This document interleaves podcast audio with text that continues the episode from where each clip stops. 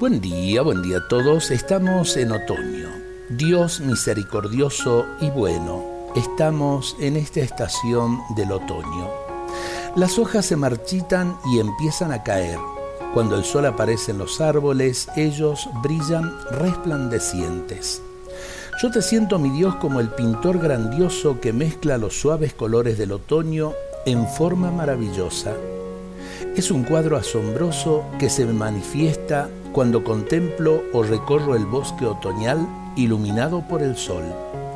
En todo este esplendor observo cómo una hoja cae al suelo luego de la otra. La magnificencia no dura mucho. El otoño me recuerda al otoño de mi vida, en el que debo dejar de lado muchas cosas. Algunas hojas deben caer del árbol de mi vida. Ellas se convertirán en humus para las plantas del año que viene. Así algunas cosas que me abandonan ya no traen fruto a mi vida, constituyen el humus de las próximas generaciones. Dios, te pido por la benignidad del otoño cuando reflexiono sobre mí. Te pido por la serenidad que yo también estoy preparado para dejar algunas cosas que ya no pueden crecer más en mi vida.